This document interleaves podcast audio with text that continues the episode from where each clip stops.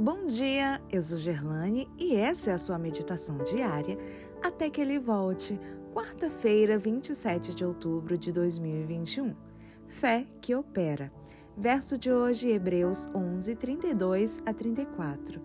E que mais direi? Certamente me faltará o tempo necessário para referir o que há a respeito de Gideão, de Baraque, de Sansão, de Jefté, de Davi, de Samuel e dos profetas, os quais, por meio da fé, subjugaram reinos, praticaram a justiça, obtiveram promessas, fecharam a boca de leões, extinguiram a violência do fogo, escaparam ao fio da espada, da fraqueza tiraram força, fizeram-se poderosos em guerra, puseram-se em fuga exércitos de estrangeiros.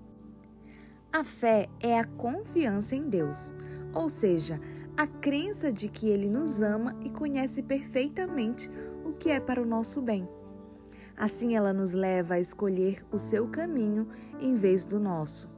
Em lugar da nossa ignorância, ela aceita a sua sabedoria.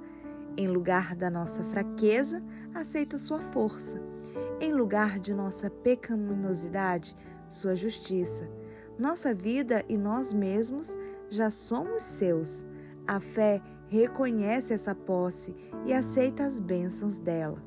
A verdade, correção e pureza têm sido designadas como segredos do êxito da vida. É a fé que nos põe na posse desses princípios. Todo bom impulso ou aspiração é um dom de Deus. A fé recebe de Deus aquela vida que somente pode produzir o verdadeiro crescimento e eficiência. Deve-se explicar bem como exercer a fé. Para toda promessa de Deus há condições.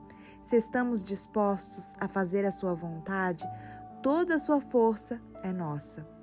Qualquer dom que ele prometa está na própria promessa. A semente é a palavra de Deus. Se recebemos a promessa, temos o dom.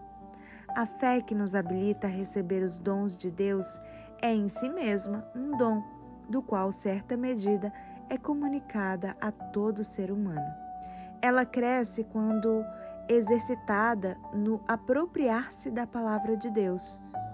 A fim de fortalecer a fé, devemos frequentemente trazê-la em contato com a palavra. No estudo da Bíblia, o estudante deve ser levado a ver o poder da palavra de Deus. Na criação, ele falou e tudo se fez. Ele ordenou e tudo passou a existir. Ele chama à existência as coisas que não existem, pois quando as chama, elas passam a existir.